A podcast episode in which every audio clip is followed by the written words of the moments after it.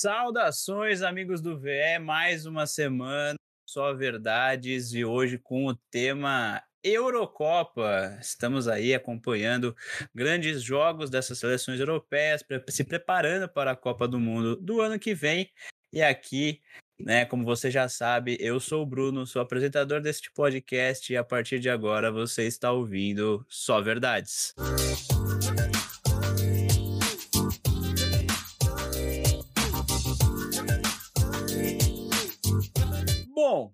gostaria de começar com o cara que esteve ausente no último episódio, da última semana, ficou de molho, né? Só preparando verdades quentíssimas e, claro, amplamente baseadas na filosofia que só ele sabe trazer pra gente, Gustavo Loyola, nosso Karl Marx aqui do Variando Esporte, não por ser, né, de esquerda, mas por ser filósofo. Para quem não sabe, aí um pouquinho de cultura para vocês também. Karl Marx era economista e filósofo também.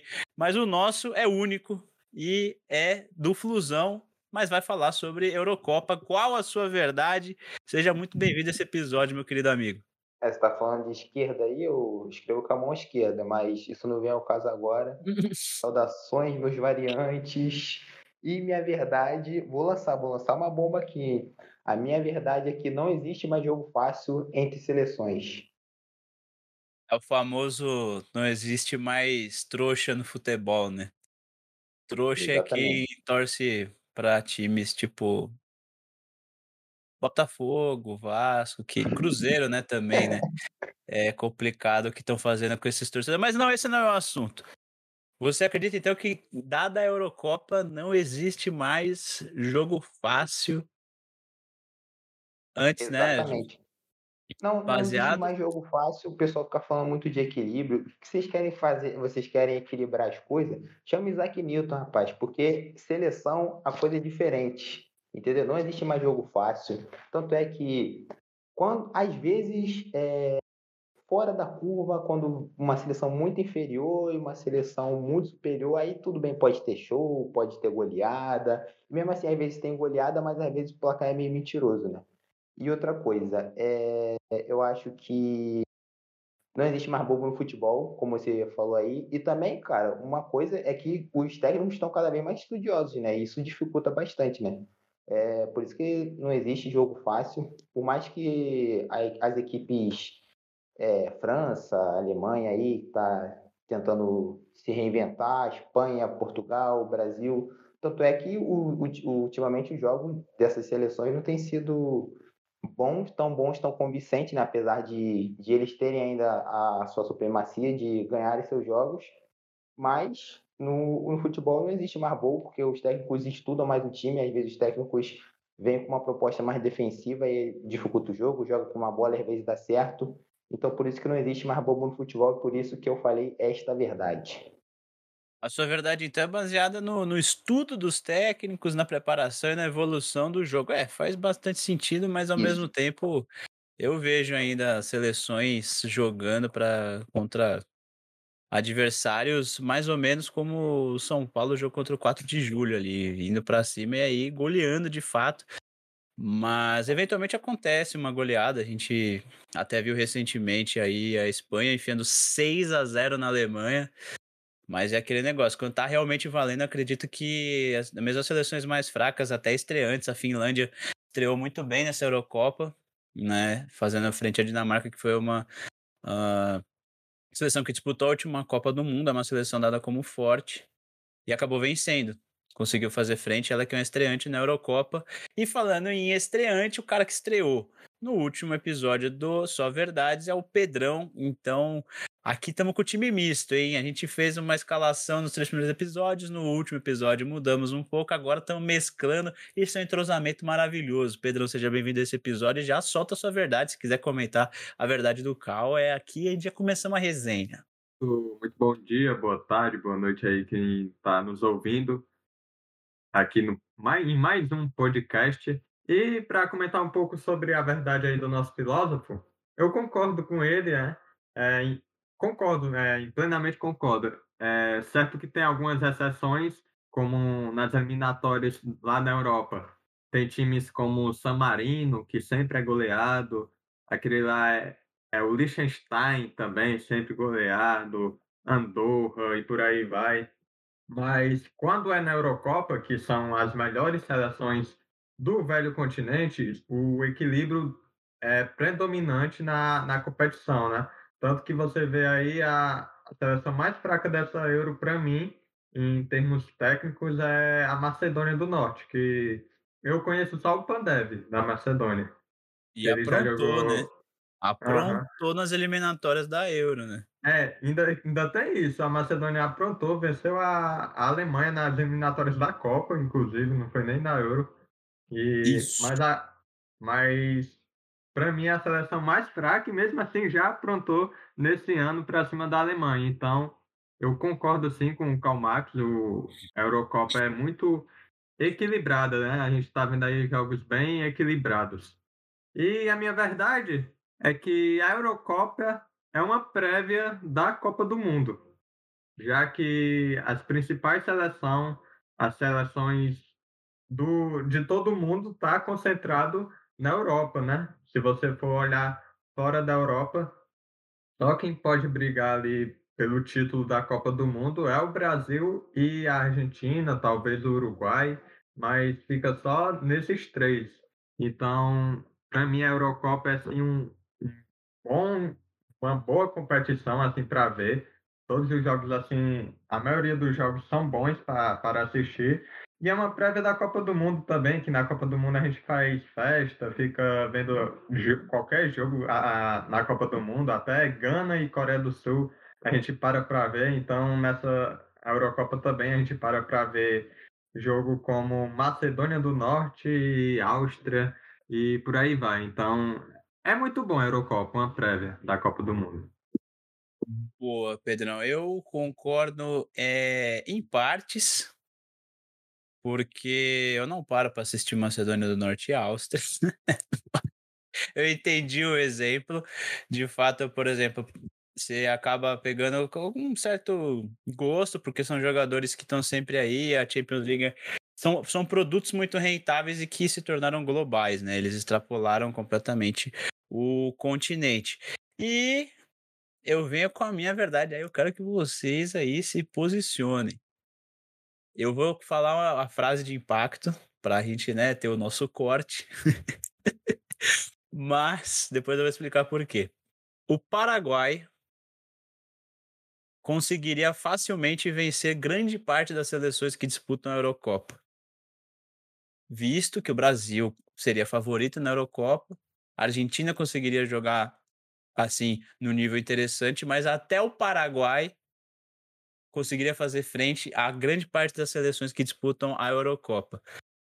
Uma das coisas que foi falada aqui é que tem uma porrada de seleção que leva um monte de goleada, San Marino, Liechtenstein, e a gente fica com a impressão de que esses caras que goleiam esses times talvez sejam melhores do que os que a gente enfrenta aqui. Só que na Europa tem trocentas seleções. Assim, é um absurdo aquilo ali. Os caras fazem eliminatórias para disputar o torneio continental deles, sendo que aqui a gente, se for ver direito a quantidade de seleções que a gente tem, tem gente que não faz nem nem tá nem afim de, de jogar Copa América, né? Porque a gente tem ali é, são 10 seleções por aí, são 10 seleções, né? Pô, são 10 seleções. Você pega dois grupos da, da Eurocopa, já, já tem oito. Ou seja, o que os caras disputam ali, e vai até o grupo F. Então, sabe, sabe e, é uma e aqui porrada. ainda convida, viu? Aqui ainda tem convidados Exatamente. de fora. Nessa Copa nessa América, Copa América não, mas, mas nas outras teve convidados de fora. Então, e os convidados também, tem outra coisa pra gente falar da Copa América que não dá pra chamar o Qatar e o Japão se a gente tá querendo fazer, é o nível de competitividade. Você quer trazer dinheiro? Beleza, beleza. Mas, pô, você não pensa na competitividade, você abre mão. E aí depois ficam choramingando lá na Copa do Mundo que não consegue treinar. A gente consegue treinar nas seleções daqui, Argentina, Uruguai, conseguem chegar longe numa Copa do Mundo. Só que assim, o Brasil tem mostrado por onde que tá difícil chegar numa Copa do Mundo e enfrentar uma seleção europeia. Então seria interessante trazer essas seleções europeias aqui para a Copa América. Mas será que vem? Pelo menos no contexto que estamos vivendo hoje, impossível. Mas fica aí o projeto. Então essa, essa, esse é o corte. O Paraguai conseguiria chegar longe na Eurocopa. Vou ter que discordar, eu discordo de você. Eu acho que o Paraguai, sei lá, eu acho que perderia até para para Macedônia do Norte, já, já que eu tô falando tanto da, da Macedônia Pô, mas a aqui. Alemanha também perdeu. Não, mas ali foi um exemplo. Macedônia do Norte vencer Paraguai é normal. É, mais um aí, mais um só vergonhas aí pro Pedrão. Anota, anota aí as palavras sábias dele. E eu concordo com o Brunão em partes. Eu acho que o Paraguai sim poderia arrancar ali. Tanto é que o Paraguai é uma escola mais defensiva, né? E, e se você parar é. para pegar o elenco do Paraguai, cara, tem um jogador bons. Tem o Gustavo Gomes, tem o Júnior Alonso, tem o Almirão, que joga na Premier League no Newcastle, Verdade. tem o Romero, que de vez em quando ajuda lá a seleção. Então, se a gente colocar no plantel de, de equipe, se tu pegar a Macedônia do Norte, pegar a Hungria, pegar, sei lá, a Áustria, a Finlândia, será que tem, tipo, quatro jogadores, assim, mais ou tem menos Tem tanta diferença, né? É, tem tanta diferença. É, é, tem um se, e se tiver, é tão grande? É, exatamente. Então, eu acho que sim, que o Paraguai ali arrancaria pontos preciosos de... Ganhar, ganhar não, acho que muito menos chegar em fases finais. Mas eu acho que incomodaria, sim, o, as grandes seleções da Europa. Bom, por um torneio que já teve a Grécia como grande campeã, vale lembrar aquele tipo no ano 2004, eu não duvidaria assim num Paraguai pô, Copa do Mundo recente aí, Uruguai chegou na semifinal e a gente achou lindo, né? Diego Furlan jogando muito em 2010 lá, Louco Abreu metendo cavadinha na Copa do Mundo, jantando a galera e a gente surpreso. Se não fosse aquele, pô. se não fosse aquele ruim lá do Azamogian, era pra ser a Nossa, o cara bateu pênalti igual o André Santos na Copa América lá de 2011, se eu não me engano. Mandou a bola lá longe. O Elano também. Lembra dessa Copa América? Cobrança de pênaltis é, contra o Paraguai. Brasil e Paraguai.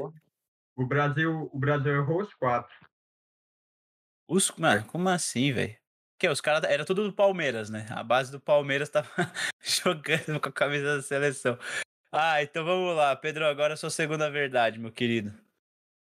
Pô, a base do Palmeiras não, mas o Gustavo Gomes estava assistindo o jogo, né? Que ele era Paraguai, depois ele ensinou lá pra garota. Mas, Muito então, bom. voltando aqui pro assunto da Eurocopa, é, minha segunda verdade é que o CR7 é o maior jogador europeu da história. Simplesmente isso, ele acabou de bater na estreia contra a Hungria o Portugal fez 3 a 0 ele fez dois gols e chegou, passou o Platini, né? E agora é o maior artilheiro. Sim, o segundo gol dele, o último, né? O terceiro do Portugal foi um golaço mesmo. E passou o Platini da França e se tornou o maior artilheiro da Eurocopa.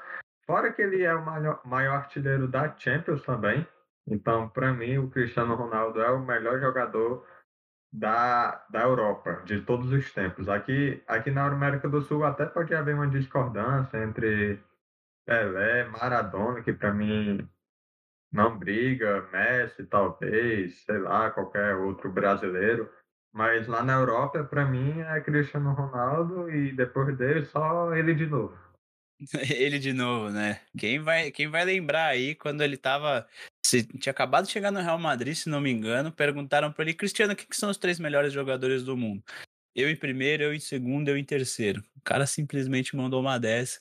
E o cara embaçado. Ter concordar, mas assim, Karl Marx, é possível discordar dessa afirmação? Essa é verdade, parece que é a verdade absoluta aqui do, do episódio, né? Cara, é difícil discordar sim, e ainda mais pelo o pessoal ficar chamando ele de Penaldo. O cara só fez 11 gols de pênalti dos 106, né? Então, não dá nem para discordar. Se pelo menos a gente puxasse ele no histórico de pênaltis, claro que há uma há, pra, dá para discordar visto uh, o grau de relevância dos gols em determinadas seleções, né? Recentemente aí ele, ele tinha feito pela Hungria, ele não fez gols contra, por exemplo, a Alemanha, não fez gol. Aí, voltando para a América do Sul, ele não fez gol contra o Brasil, não fez gol. Fez gol contra a Espanha, né? Mas, claro, foi um hat né? sensacional. É, mas várias vezes já deixou de marcar. Inclusive no, no, no, amistoso aí que teve também há, um, há pouco tempo. Então dá para discordar e, e não dá para tirar o mérito dele, porque realmente eu também concordo que ele é um jogador de todos os tempos, mas dá para discutir aí o grau de relevância desses gols em determinadas seleções. Então, mas aí fica aquele negócio. Se ele não fizesse tantos gols contra essas seleções fracas, ia ficar ruim para ele, né? Ainda bem que ele joga contra seleções fracas, tidas como fracas, inclusive aí, ó, você falando que não tem mais jogo fácil na Europa, foi a primeira verdade que você trouxe, então não é tão fraca assim. As seleções que o Cristiano marcou, ok, beleza. Ah, Estônia. Ah, é, quem que é outro lá que ele fez gol pra caramba? não vou lembrar agora de cabeça, mas é uns nomes Letônia, Lituânia. Lituânia é aquele mais fez, né? É. Mas é aquilo, né? Faz a. Eles, disputam essas eliminatórias, então, corriqueiramente, são essas seleções que eles mais enfrentam. Aí chegando na Eurocopa, o confronto contra a França vai ser numa eventual final ou numa fase de mata-mata em dois jogos. Ou, um, ou jogo único, no caso da Eurocopa. Copa do Mundo, mesma coisa. Então, a oportunidade de enfrentar essas seleções são muito mais raras. E aí é normal, pô. Mas assim, a gente tá aqui só pontuando para ter aquele pontinho de discordância, porque aqui é só verdades, mas nem tanto assim, né? É, vamos lá, Cal. Assim, verdade absoluta aqui do episódio, né? Cristiano Ronaldo é incontestável. E se você não gosta dele, morde as costas. Segundo a verdade, Cal. É, se você não gostar dele, vai continuar ganhando dinheiro, vai continuar derrubando as empresas aí de bebidas. Então, a sua opinião Água. é não vai. De... É, água, bebam água, galera. E a minha segunda verdade, agora voltando um pouco para para a América do Sul, mais precisamente, a minha verdade é que a torcida brasileira é hipócrita. Aí vai, momento, só polêmicas, só polêmicas. Eu explico por quê. Então, Eu explico por quê. Porque, ultimamente, né, a gente confunde muito a política. Eu, eu vejo muitos torcedores torcendo contra a seleção brasileira por causa de política, uma coisa que não tem nada a ver com outra era para a gente se unir, era para a gente estar tá mais forte pelo fato de, de, a gente ser um país que tá ruim, né? Tá a situação do política do país. Tá, não vai ficar falando aqui de política não, pelo amor de Deus, mas só tô dando uma contextualização aqui. Então, eu vejo que a torcida das pessoas também às vezes deixa, deixa a desejar, porque o Pedrão ali tá mordendo as costas, se coçando ali. Mas é verdade, Pedrão, você tem que aceitar porque infelizmente o brasileiro não sabe torcer, fica de rincha com o Neymar, a gente tem que apoiar o Neymar sim, tem que ser Neymar Zete sim, tem que parar de pagar pau para gringo. E assim o Brasil vai melhorar e a gente mais unido, o Brasil vai melhorar e a seleção vai também continuar, porque parece que não, mas a torcida também derruba treinador e derruba jogador.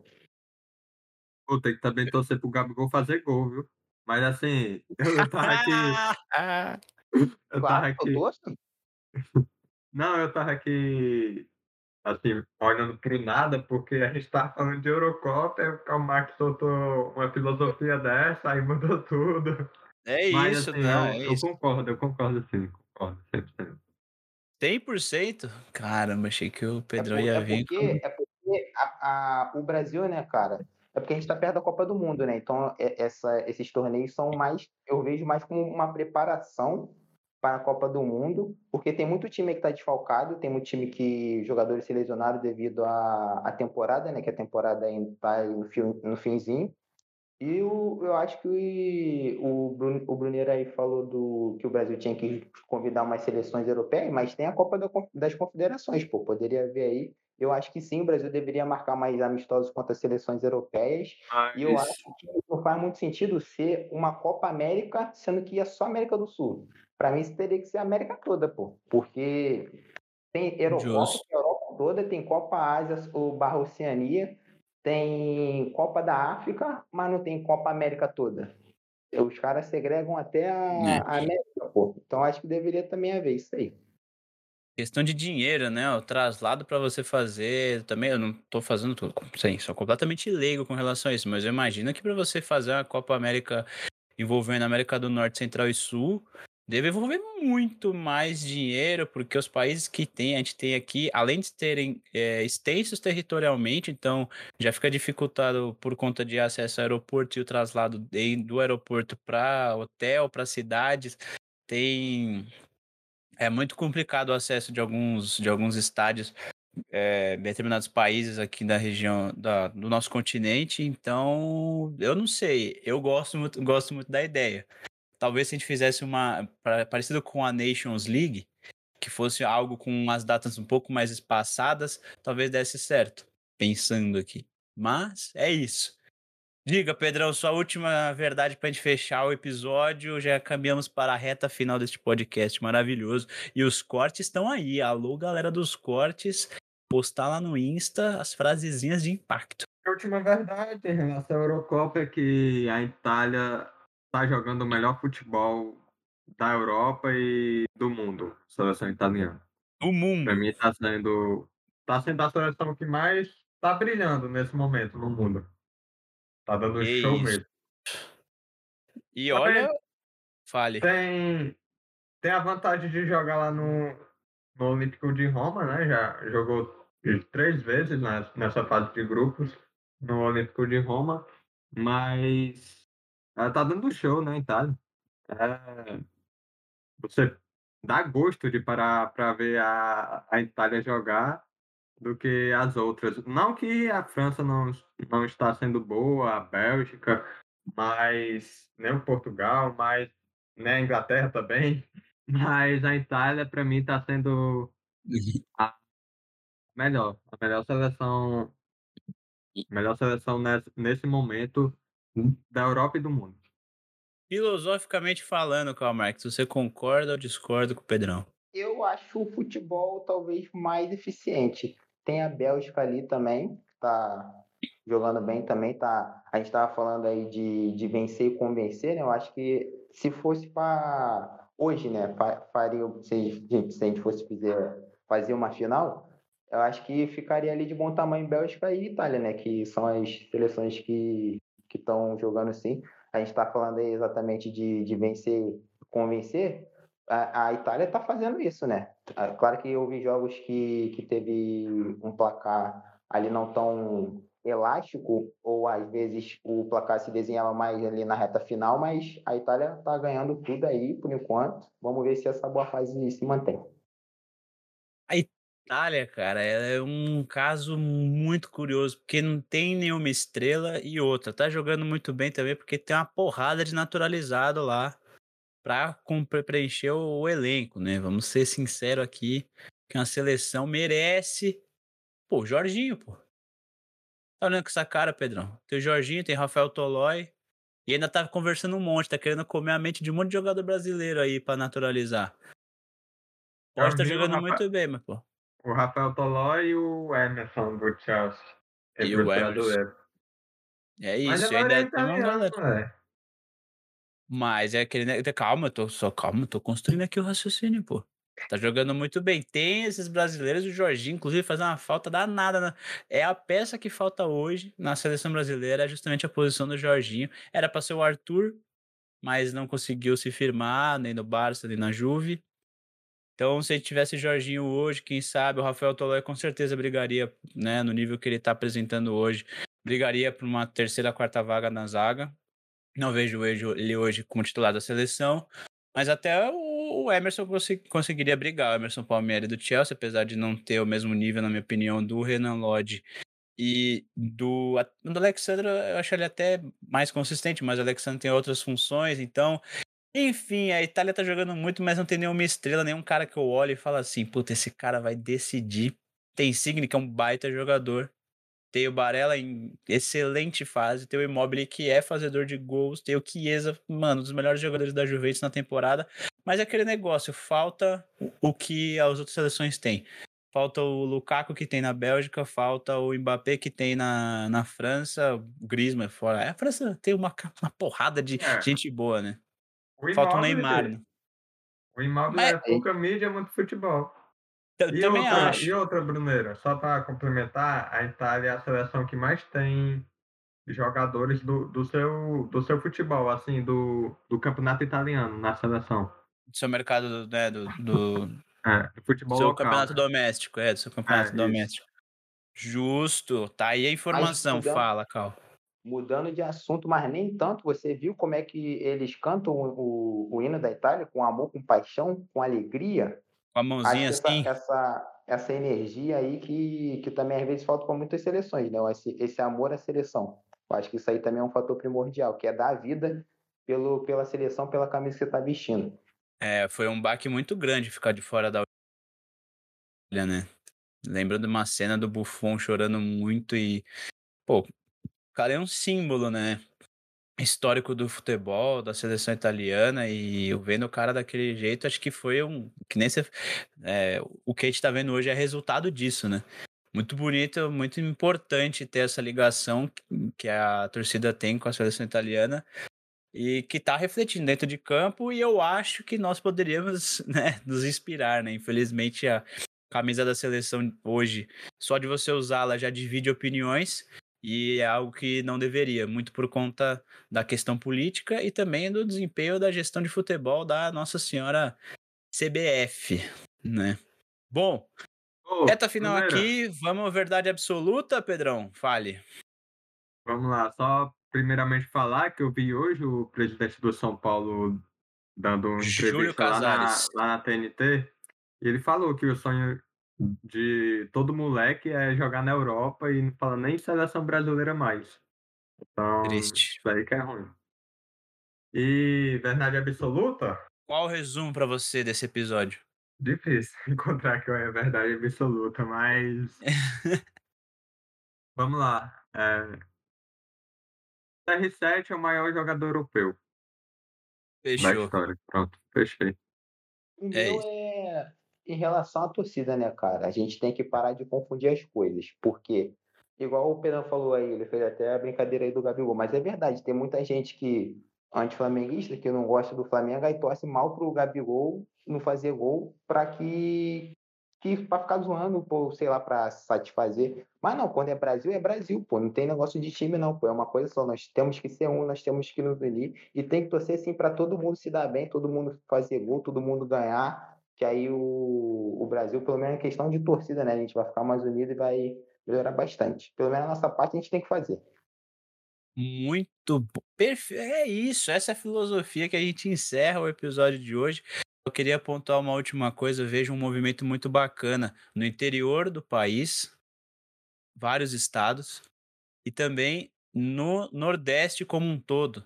Esse movimento de torcer pelo futebol da região, torcer pelo futebol do interior, meio que assim, motivados, né? Vamos, vamos fazer ficar forte, ganhar relevância, e hoje a gente está vendo um resultado muito interessante. As torcidas do Nordeste, do Nordeste e do interior do, do país são realmente um exemplo a ser seguido pela torcida do nosso país. Então encerramos esse episódio do Só Verdades, fazendo nosso jabazinho. Você acompanha a gente nas redes sociais, arroba Variando Esporte no Twitter, no Instagram e no nosso canal do YouTube. E fique ligado lá para acompanhar todos os nossos conteúdos. Você ouviu Só Verdades.